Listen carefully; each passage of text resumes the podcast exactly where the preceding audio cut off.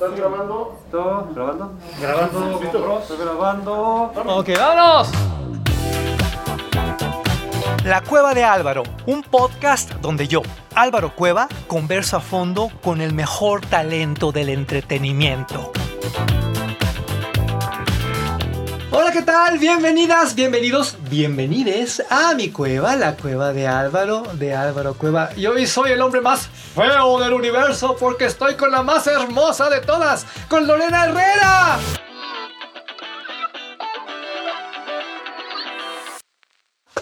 Me aplaudo yo. Yo Te aplaudo yo a ti. Gracias, gracias por invitarme, de verdad.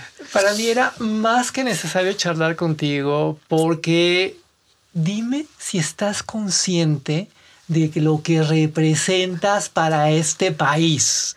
Ay, no, no, no estoy consciente porque no. Es que, ojo, lo digo en serio.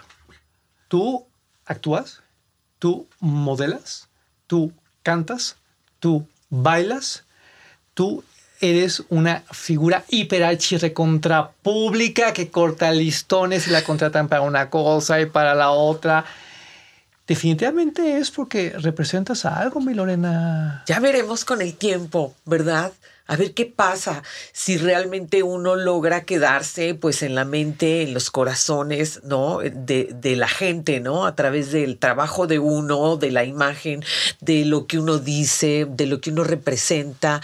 Y luego mucha gente eh, es muy perceptiva y mira más allá de lo que está viendo, ¿no? Y logra conectar, por ejemplo, por medio de los realities, yo me doy cuenta cómo la gente con poquitas cosas conecta tanto y lo puede a uno percibir tanto, más allá de lo que uno hace en aquella toma, en aquella escena del reality. Lo logran a uno percibir en, en su esencia real y eso es bien bonito, ¿no? Soy Silvia Pasquel. Lorena Herrera, Laura Zapata. Lucia Méndez. la diva de México. Salud, cariño. Cuatro mujeres poderosas Con carácter, empoderadas. pueden lograr grandes cosas. Quería proponerles que hiciéramos una canción. ¿Qué voy a hacer yo con Silvia, con Lucía y con Laura? ¿Les gusta la idea? ¿Dónde va a meter este hombre mi voz aguardientosa? Yo le quiero recordar a la gente que nos escucha, que nos mira, que hay muchos tipos de luminarias. Y tú específicamente perteneces a uno que siempre está en el chisme, que siempre está en el ácido, pero que siempre brilla, que siempre destaca. ¿Cómo vives el ser una figura pública? Que se hable de tu trabajo, pero también de tu vida. Pues mira, soy una persona que sí me gusta como mi vida privada de pareja, de lo que yo hago, donde vivo, cómo duermo, que cómo me veo sin maquillaje, mi familia, mi mamá y todo eso. No, es, es mi vida privada, íntima y no me gusta realmente como compartirla. Me gusta mm, dar un poco, pero no mucho. Me gusta mantener esa privacidad de mi vida. Yo, no ando diciendo si tengo problemas con mi mamá o no, si me llevo bien o no con mis hermanos, nada, nada, si tuvo algún problema, alguna enfermedad de mi papá, nunca, no se sabe. Yo eso todo lo vivo en, lo vivo en privado y no lo ando comentando, entonces no doy pie a que entren. Cosas de mi pareja y todo, pues nada más hasta lo que yo quiera, ¿no? Y cuando se tratan de meter, eh, pues los capoteo, los sé capotear muy bien. Si tú recibieras el 10% de comisión de todo lo que recibe la prensa del corazón hablando de ti, serías multimillonaria, Lorena. sí, ¿verdad? Hay que empezar a cobrar, oye, ¿qué es esto? Es que estás bien gruesa, porque jamás olvidaré de lo que la prensa sensacionalista ha sido capaz de hacer contigo y que no han hecho con otras luminarias. Oye, cuando dijeron que eras hombre, bueno. Ay, bueno, es que esa fue un, un- una estupidez que dijo Facundo y que él la sacó. Nunca entendí el por qué, ni para qué, ni, ni por qué. Hace poquito vi una entrevista de él con Jordi Rosado que dijo él que yo y él nos habíamos puesto de acuerdo para que él dijera eso. A ver, no es cierto. Nunca nos pusimos de acuerdo él y yo para decir eso, porque es algo que me al principio me molestó muchísimo. Con los años me he relajado en relación a eso. Este, pero jamás nos pusimos de acuerdo él y yo para decir algo así. No sé de dónde sacó eso. No sé si para él suavizar su imagen o por qué. ¿Y por qué lo dijo? Nunca entendí. Pero ya se quedó durante mucho tiempo porque era un chisme que a la prensa le, le vendía mucho y le fascinó. Entonces ya se quedó mm, por 20 años. Es que tú no eres cualquier tipo de mujer. Tú eres una mujer exuberante, una mujer con un cuerpo espectacular, una mujer con una actitud de mucho poder, una mujer que en algunos contextos puede incluso dar miedo. ¿No has tenido problemas con los hombres precisamente por este eh, poder tan fuerte que tú tienes? Pues sí, mucha gente cree que se me acercan. Bueno, yo estoy casada desde hace 19 años, pero digo, antes que no tenía pareja en nada, creían que se me acercaban los hombres, digo, miles y yo para escoger al que quisiera. Y la verdad es que no. O sea, sí, sí me sucedía como tú dices, o sea, que estaba en algún lugar, en un antro, en un bar, en un restaurante y todo eso, y que no se me acercaban mucho los hombres, ¿no? La pensaban mil veces antes de acercarse porque igual les daba nervio que los fueras a batear o cosas así, ¿no? Cuando la verdad es que yo sí soy muy buena onda y no me gusta para nada en la vida tratar mal a un hombre que, que quizás estuvo pensando durante tres horas cómo se me iba a acercar y yo tratarlo mal nunca en la vida. O sea, soy muy linda, pero tampoco si no quiero algo con esa persona, lo voy a tratar súper linda y todo. Pues no, pero digo, soy muy agradable y muy bien educada para decirle a un hombre no. ¡Wow! ¡Mis ahorros! Dos, tres y. ¡Maravilloso! Más seguidores, más likes. La canción está padrísima, es una como una cumbia. No, no, no, esto no va a funcionar. Yo necesito que la escribas en mi tono y tomando en cuenta mi carrera. ¿Es en serio? Me estoy preocupando un poquito porque aquí sí va a haber conflicto. Van a volar pelucas. Eres una mujer que sabe lo que quiere, eres una mujer que se cuida. Porque ese cuerpecito, ¿verdad? No es como que producto de la casualidad. No, de la casualidad no lo es. Ya trae uno ahí su cuerpecito formadito, de nacimiento, ¿verdad? Pero si llevo 33 años en el gimnasio y llevo 15 yendo de lunes a domingo. O sea, de lunes a domingo voy al gimnasio todos los días, sí o sí, esté de viaje, esté en teatro, esté en novela, donde esté. Estoy en novela grabando todos los días y en el corte a comer yo me voy al gimnasio de la empresa a hacer ejercicio en lugar de comer y como después. Pero tú eres de las mías, eres bien golosa, te gusta comer. ¿Cómo le haces ¿Cómo para controlarte? sabes? ¿Cómo sabes? Hice mi tarea. Ay, la verdad, sí, es una cosa. amo la comida y amo todo, que es lo peor del caso. Solo el puerco no me gusta. Ni las cosas fritas y empanizadas no me gustan. Ni las papas fritas o las cosas procesadas en papitas no. Pero amo los postres, amo la comida, amo los antojitos, amo la comida mexicana, amo todas las comidas. Entonces, cuidarme para mí sí, sí es difícil. Pero para mí, digo yo, cuidarme empieza en el momento que voy al súper. Voy al súper y yo jamás en la vida llevo cosas que sean tentación. No hay galletitas, no hay yogurts, no hay cosas así con dulce, con azúcar, no hay nada de eso. Entonces cuando lo bueno es que yo sé cocinar. Entonces yo me preparo muchos postres eh, que yo me los invento, dietéticos, sin azúcar, sin harina, sin gluten, sin grasa y saben deliciosos, deliciosos. Lorena Herrera, me identifico mucho contigo y hay otra faceta que quiero poner sobre la mesa. Lorena Herrera, mujer divertida, mujer que sabe gozar el momento, que sabe coquetear con los hombres, que se la pasa padre en los antros, como lo hacemos muchas, muchos y muchas. Y muchas. Pues sí, la verdad, digo, no, como dices, no, no, ando coqueteando porque tengo un galán y todo, pero me gusta vivir la vida, disfrutar y para mí es esencial y súper importante yo tener mi tiempo de, de, hacer lo que yo quiera hacer.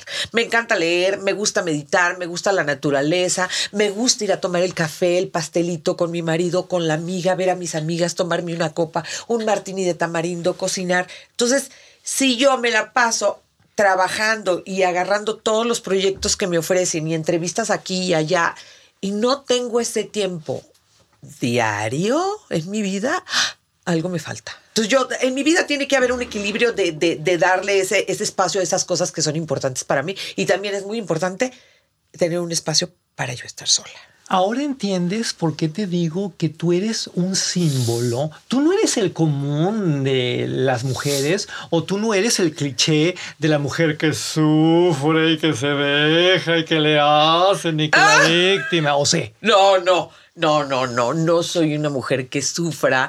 Este, mucha gente podría tomar esto como, ay, pues es una mujer insensible. No, soy una mujer muy sensible, eh, que para mí lo más importante es el amor, dar, compartir. Pero no soy una mujer que haga una tormenta en un vaso de agua, ni que me engancho con las cosas negativas. Siempre trato de a todo darle la vuelta y a ver esto, cuál es el mensaje que tiene para mí, de tratar de suavizar las cosas. Hay un problema, pero el problema no es realmente lo importante. Yo quizás lo puedo hacer mucho más grande o lo puedo suavizar. Entonces siempre trato de suavizar las cosas y darle la vuelta. ¿Y cuál es la enseñanza para mí? Eh, ¿Me entiendes? Y, y sí, no, no soy depresiva, no ando llorando, no me ando cortando las venas, no tengo problemas a cada rato, ni con mi marido, ni con mis amigas, ni mis- con mis compañeras de trabajo, ni con el productor, ni con el director, ni nada. Lorena Herrera, eres una mujer que se adelantó a su época. Tú eres una chingona. Eres una mujer empoderada, una mujer que goza, una mujer que persigue una meta, que lucha por objetivos específicos, que se cuida. Eres, en el mejor sentido de la expresión, una mujer fatal. Tú has oído hablar de Alfonso Ortega Mantecón. Él es un gran investigador mexicano, yo lo admiro mucho, es increíblemente joven, un súper doctorazo. Él hace lo que yo hubiera querido hacer a los 20 años, eh, porque él rescata lo mejor del cine, de la cultura pop, pero respaldado por instancias como la UNAM. Y él escribió este libro. Este libro que tengo en mis manos se llama y traición. es un análisis sobre la femme fatal, sobre la mujer fatal en el cine. Cuando yo lo leí hace ya tiempo, me acordé mucho de ti, porque creo que a mujeres como tú, durante muchos años, se les trató mal, se les juzgó, se les castigó precisamente por ser atrevidas, por gozar de su cuerpo, por gozar de la vida, por atreverse a hacer lo que otras mujeres no hacían. Y exactamente como Alfonso dice en este libro, que es increíblemente bueno, Ok. Esas mujeres fatales del pasado, en el cine, en la televisión, en todas partes, hoy son nuestras heroínas, hoy son las mujeres admirables. Qué hermosas palabras tienes para mí. Muchas gracias, de verdad. Voy a leer ese libro y, hablando un poquito en relación a lo que dices tú, que tanto se utiliza, ¿verdad? Esa palabra de mujeres empoderadas, bueno, que ya me tiene un poco, ¿verdad? Hasta el copete, ¿verdad? Porque todo el mundo habla de eso, de la mujer empoderada. Y, y a todas ya les dicen empoderadas porque son muy famosas, porque ganan mucho dinero, porque tienen fama, fortuna, y dices, pero a final de cuentas ese no, no es el empoderamiento de una mujer ni de un ser, ser humano. El empoderamiento para mí real es una persona que verdaderamente tiene un buen manejo de sus emociones, ¿no? El tener un manejo de mis emociones. Yo guío mis emociones y no me dejo manejar por ellas, ¿verdad? Yo sé cómo dirijo aquello y no voy a dejar que este problema sea el que no me haga un nudo en, en- en mi mundo. Pero si no tienes un buen manejo de tus emociones, ¿cómo vas a ser una mujer empoderada? No existe. ¿No? Si llega el marido y con sus palabras o con sus cosas te dirige y te hace sentir menos y eh, emocionalmente ya te manejó. ¿Cuál poder puede haber por muy famosa y dinero que tengas? ¿Ha sido ¿No? difícil ser Lorena Herrera? Pues no. Realmente no, ¿eh? Realmente no, porque Lorena Herrera, pues soy yo. O sea, no, no soy como Lorena Herrera, la artista. Soy Lorena Herrera, la artista, la actriz que cuando hace una novela actúa de un determinado personaje. No, soy Lorena Herrera, la que da la entrevista y le contesto y le sigo un poco el rollo a los periodistas. Pero yo, yo a final de cuentas, yo soy Lorena Herrera, yo. Digo las cosas como son y no me ando con un personaje de la diva ni de la creída, ni me creo nada de lo que yo he logrado en el medio artístico. ¿Has utilizado tus encantos para obtener personajes, para obtener posiciones, alguna canción? Yo creo que por eso no he llegado muy lejos, porque soy... Nunca he utilizado ningún encanto, ni soy pésima para las relaciones públicas. No lo puedo creer. Pésima, No. malísima. No soy de eso de que, sí, fulanito, vamos a comer y platicamos el personaje, o que, oye, Juanito, al productor, ¿cómo estás? Qué bueno, felicidades por tu novela. Soy cero, ¿eh? O sea, m- m- ¿me entiendes? O sea, soy muy ¿Alguna mal. vez se trataron de propasar contigo? Sí, ya le he contado eh, un... Yo sé que aquí estamos en confianza tú y yo, ¿no? Y me voy a retocar un poco mi polvo. Venga. ¿no? Como una buena, ¿cómo se llama? Fan fatal. Fen fatal, se retoca su polvo frente al que esté. ¿Estás de acuerdo? Alguna vez, sí, ya lo conté una vez, no puedo decir el nombre y además ni viene al caso, como para qué. Además, esa persona ya murió, pero una persona muy, muy famosa, ¿Político? No, no, no, estaba en, en este medio, pero no era un productor, que quede claro. Eh, estaba en el medio de las comunicaciones, pero era muy importante. Pero te digo que ni al caso el nombre. Este, y sí, sí, sí. Cuando yo empezaba y me llamó por medio de un productor, llegué a su oficina, el productor me dijo, oye, muy bien, vas empezando y esta persona que es tan importante, tan poderosa, pues te va a ayudar. Pero no, no me dijo que quería otra cosa. Yo estaba muy jovencita, ¿no? Eh, y él me dijo que me iba a ayudar para, para pues que me vaya mejor en, en- en el medio que yo esté empezando. Ya después cuando yo llegué, pues ya me dijo que quería todo conmigo y pues ya, eh, lo empujé, lo aventé, lo tiré al piso. Y yo dije, bueno, creo que aquí mi carrera artística se acabó. No. Porque sí era muy importante, muy.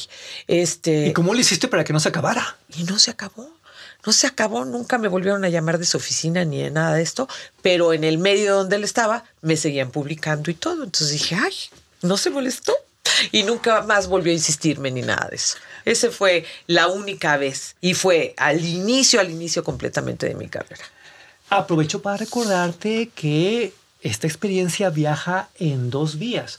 Nos puedes ver como video en una producción de N Podcast a través de N Media disponible en VIX y en nmas.com.mx. Y nos puedes gozar como podcast con otros contenidos en nmas.com.mx, pero también en Spotify, Apple Podcast, Amazon Podcast, Google Podcast y Deezer. Creo que te conviene estar en ambos sentidos porque, híjole, Lorena Herrera merece eso y más.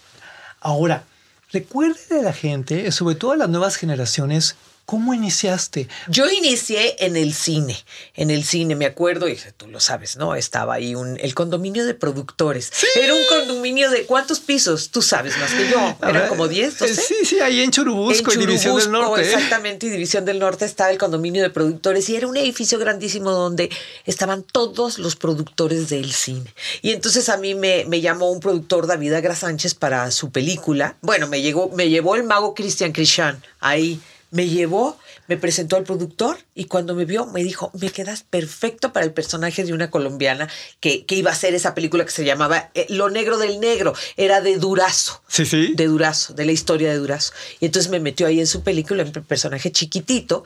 Terminando esa película, me caminé por los pasillos y otro productor me dijo, hey, ven, ¿cómo te llamas? Y yo, ay, Lorena Herrera. Me dice, te quiero para mi película. Y entonces terminé ese y yo ya tenía otra. Y luego el otro productor me llamó. Y luego me llamó David Agra Sánchez y me dijo, oye, Blanca Estela Limón te quiere representar. Y es la mejor representante del cine ahorita. Y yo, ah, perfecto. Entonces entré con el pie derecho. A mí no me tocó el cine de ficheras. A mí me tocó el cine que se le llama las sexy comedias. Y mucha gente va a decir, porque la gente, ya sabes, ve el pelo en la sopa en todo. Ay, pero es lo mismo. No, sí tiene sus diferencias, tú lo sabes. Ese cine hoy es de culto. Hay gente en Cineteca Nacional estudiándolo. Sí estamos hablando de otro nivel cultural, pero ¿cómo inicias en las telenovelas? Pues yo ya llevaba tres años en el cine, había hecho muchas películas en poquito tiempo, me dieron como reconocimientos por tantas películas en tan poquito tiempo y hay un casting para un personaje especial que iba a ver en Muchachitas, una novela que estaba teniendo mucho éxito, pero iba, como Emilio La Rosa era así, era lo máximo en Televisa en ese momento y esa novela estaba fuerte, iban a meter un personaje nuevo. Me llamaron para hacer la prueba, fui yo, entre varias, al final nos quedamos yo y Tati Cateral para ese personaje y Emilio La Rosa eh, me, eligió a mí para ese personaje y ya me quedé con ese, que no me acuerdo cómo se llama. ¿eh? De todas las telenovelas que hiciste, ¿cuál es tu favorita? ¿Cuál es ese personaje que dices, híjole, sí, lo amo, lo amo, lo amo? Lo amo, el personaje de Montserrat en Lola Érase una vez, del productor Pedro Damián, con Eiza González, que fue su primer novela de protagonista. Yo me acababa de casar y eran unas jodas porque era la villana. Todos los días tenía llamado desde la mañana y regresaba a mi casa hasta la noche. Y yo me acababa de casar y llevaba dos años con mi galán. Y yo decía, ay, no lo veo. Pero por ese personaje tan maravilloso que disfruté tanto y que Pedro Damián y, sus dos hermanos me dieron la oportunidad de hacer y deshacer, hacer el personaje como se me pegara la gana. Entonces me divertí demasiado. Pero cuéntanos también de esta faceta musical, porque yo te he escuchado guapachoso, te he escuchado grupero, te he escuchado eh, electro, o no sé si esté bien dicho o no, pero, sí. pero me encanta. Eh, eres divertida. Yo empecé cantando con mariachi. Pero después dije yo, sí tenía mucho trabajo cantando en los palenques y todo eso, pero dije yo, yo quiero cantar lo que a mí me fascina. Y a mí lo que me gusta es la música electrónica, sí o sí. Entonces grabé mi primer disco que se llamó Soy con Christian de Walden de música electrónica. Pero a ver, espérame, dijiste lo del mariachi. No cualquiera canta con mariachi, Lorena Herrera. Que realmente a quien le gustó y quien lo aceptó, principalmente fue a la comunidad, a la comunidad gay.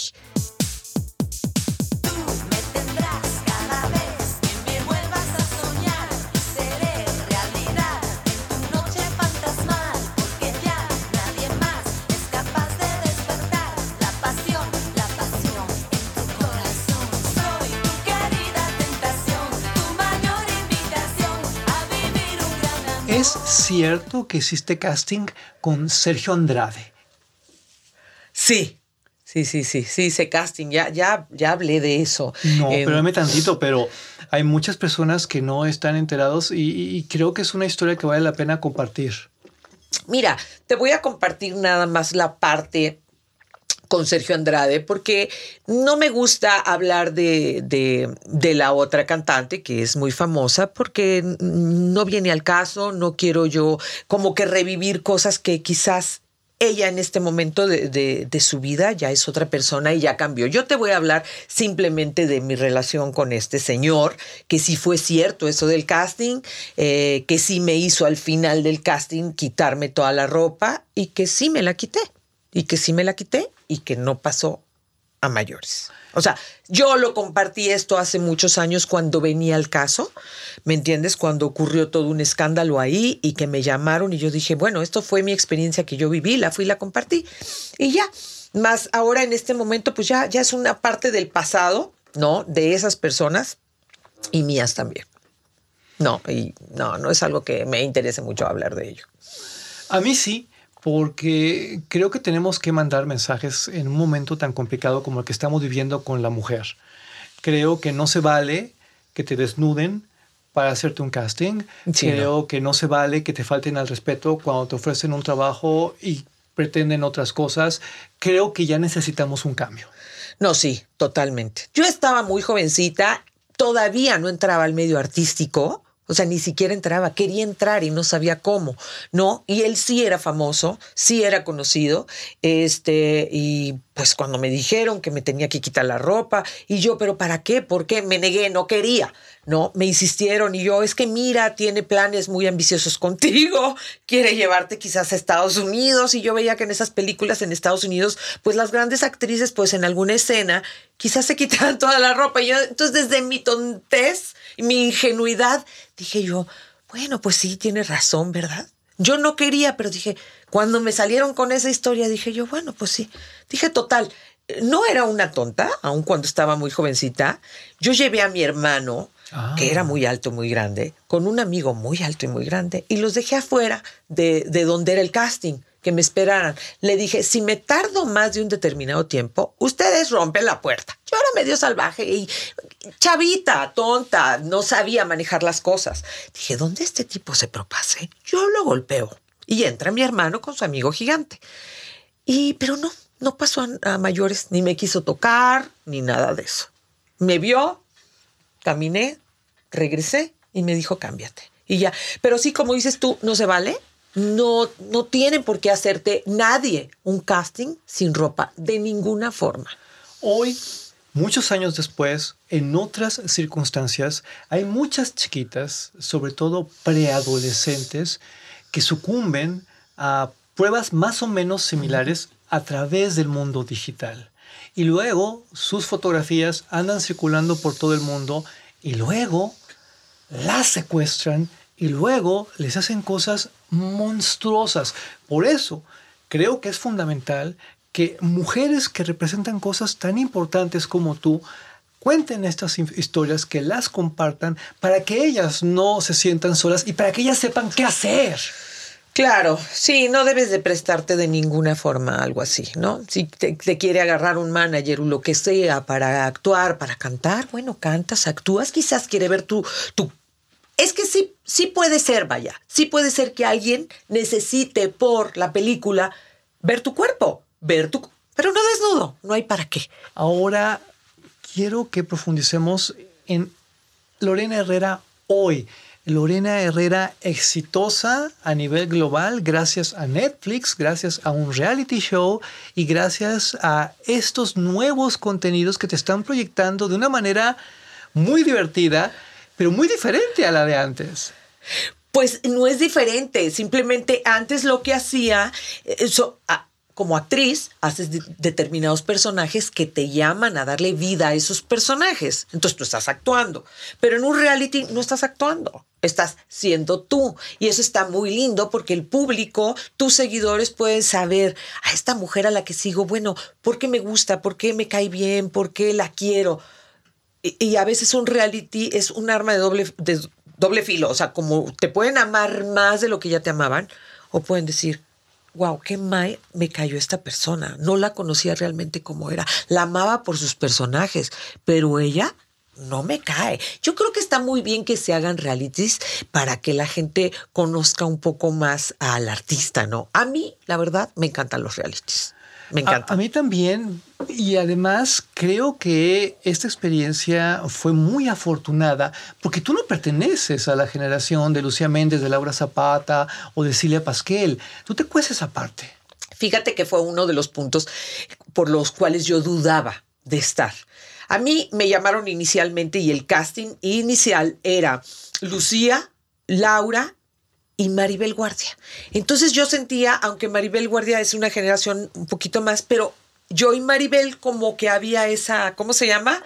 Conexión. Había una conexión para con Lucía y Laura. Entonces yo decía, está bien. Entonces yo dije, va, y yo me llevo muy bien con Maribel, es un ser humano maravilloso. Entonces yo dije, padrísimo, lo acepto. Después Maribel no pudo estar porque tenía otros proyectos y entonces quién va a estar, no sabíamos quién iba a estar. Y entonces yo propuse ciertos nombres, Gaby Spanik, alguien un poco más joven, para que haya de diferentes generaciones, ¿no?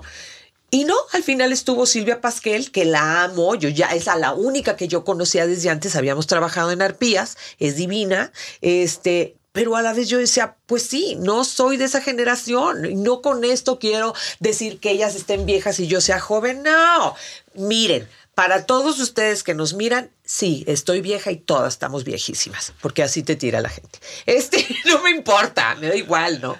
Este, pero no soy de esa generación, porque yo soy noventas y Lucía es setentas y ochentas. Uh -huh. ¿Estás de acuerdo? Sí. Laura es ochentas. ¿No? ¿Sí? Y Silvia, bueno, Silvia tiene una trayectoria de más de 50 años, por el amor de Dios. Entonces yo decía, mmm, como que no encajo yo aquí, pero yo ya estaba enganchada con el proyecto y como me fascinan los realities, yo dije, no me, ahora sí que no me importa, ¿no? Y, y mi marido me decía, pero tú qué tienes que hacer ahí? Ay, no sé, pero yo voy a hacer yo y punto. Y a final de cuentas, me ha ido muy bien y el reality está padrísimo y lo disfruté muchísimo, ¿no? Y no tienes que ser de la misma generación ni hacer lo mismo para encajar o no encajar. La verdad, a final de cuentas, nos llevamos muy bien ahí todas. Bueno, Que no vaya Lucía y que vaya Verónica Castro y ya.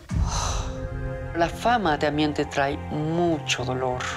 He tenido momentos muy difíciles como mi secuestro. Mi hijita se murió ahogada a los dos años en mi casa. Mi desayuno era un trago de vodka. Empecé a sentir el líbido, pues, bajito. Ay, no, no, no, ándale, ya.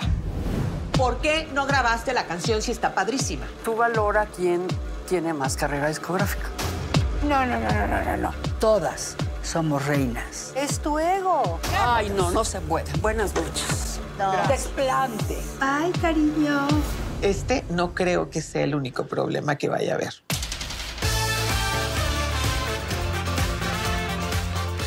¿Cómo se graba un reality de este tipo? Eh, ¿Te dan una guía? ¿Te piden que seas una maldita? ¿Que seas un pan de Dios? Eh, ¿Hay reglas? ¿El lenguaje que utilizan? ¿Las historias que comparten? Qué- Qué bueno que me preguntas eso, porque sí quiero aclarar. Mucha gente cree que esto es una serie y que los personajes que hicimos, a ver, no es una serie, no hicimos personajes, es un reality y fuimos cada quien lo que somos, ¿ok? Pero dicen, ay, claro que se tienen que, a, a ver, a mí cuando me llamaron me dijeron, a ver, Lorena, te queremos, ¿qué te gustaría compartir? Porque digo, no van a decir ellos lo que yo diga, ¿no? O sea, ¿qué quiero yo compartir? Yo en ese momento de mi vida estaba atravesando por eso y yo lo quise compartir. Yo quise compartirlo, eso de tener el líbido bajo con mi marido. Y dije yo, muchas mujeres se van, mujeres de mi edad y mucho más jóvenes, se van a identificar conmigo por esos procesos hormonales que atravesamos las mujeres. Entonces yo le dije, yo te voy a compartir esto. Yo, soy una mujer que tengo una pareja desde hace 18 años. Soy muy diferente a las otras tres porque las otras tres pues están solas, solteras pues, no tienen pareja. Y entonces eso está padre, ¿no? Entonces yo voy a compartir el rollo de mi pareja, el rollo del líbido bajo. Silvia decidió compartir no sé qué parte, Laura, Lucía, cada quien dijo qué comparte. El Netflix no te puede obligar o decir, es que tienes que decir esto. No, es un reality. Y yo, si a mí en un reality un director o un productor me viene a decir que yo tengo que decir esto, le digo no. Yo como actriz digo lo que quieras y puedo ser la más grosera, eh, loca, fea, pero es un personaje el que estoy haciendo. Cuando yo voy a un reality, a mí tú no me puedes decir de ninguna forma cómo yo tengo que decir las cosas. Yo soy como soy. Entonces, no hay nada escrito, no hay diálogos escritos, simplemente hay situaciones. Nadie te dice lo que tienes que decir en un reality. Y el resultado fue espléndido. ¿Cómo es trabajar un reality con una marca global como Netflix frente a lo que es trabajar en México para un nivel nacional? No, totalmente diferente, la verdad. La proyección a to- toda la gente a la que le está uno llegando con este reality es, es impresionante, de verdad. Este, con Netflix, o sea, este reality de Siempre Reinas lo está viendo gente de todos lados, de España, de Argentina, de Chile, les ha fascinado y yo estoy contentísima de verdad de haber agarrado este proyecto y haber dicho sí, porque mm, le ha gustado mucho a la comunidad LGBT, mucho, sí, pero principalmente a las mujeres, que yo creo que es un público de alguna forma bastante descuidado, ¿no? No hay muchos proyectos así como que estén para las mujeres. Aquí somos cuatro mujeres compartiendo nuestras personalidades y muchas mujeres se identifican con alguna de nosotras. ¿Qué sigue para ti? Es que después de esto no me imagino para dónde vas a dirigir tu carrera. Pero ¿no te gustaría volver a hacer telenovelas, volver a hacer series? ¿Te gustaría participar en un nuevo cine mexicano? Estoy haciendo una película ahorita, sí. Entonces estoy muy contenta porque me volvieron a llamar al cine, a este otro tipo de cine, ¿no? Estoy muy contenta porque pues yo he hecho cine, llevo 75 películas, pero tú sabes que es otro tipo de cine, ¿verdad? Entonces estoy haciendo ahorita estas películas de ahora, estoy muy contenta. A ver qué sucede, a ver si me siguen llamando. Mira, desde hace mucho tiempo soy como una persona que mm, como que no me pongo objetivos en mi, en mi carrera, ¿no? Ay, ahora esto y aquello y voy sobre esto. No, dejo que la vida me vaya sorprendiendo y a ver para qué me llaman y órale.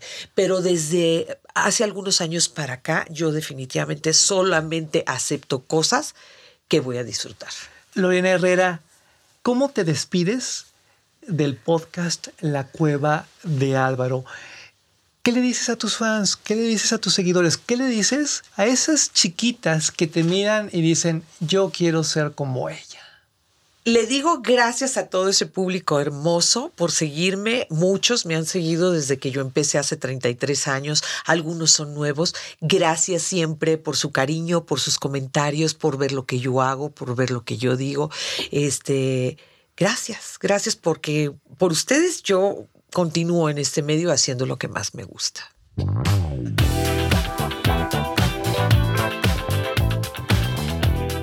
Gracias a ti por siempre, por darnos lo que nos das y por ser ese gran símbolo que pasará a la historia. Gracias, mi amor hermoso, por esta entrevista tan linda. Gracias. Hasta la próxima. Muchas gracias.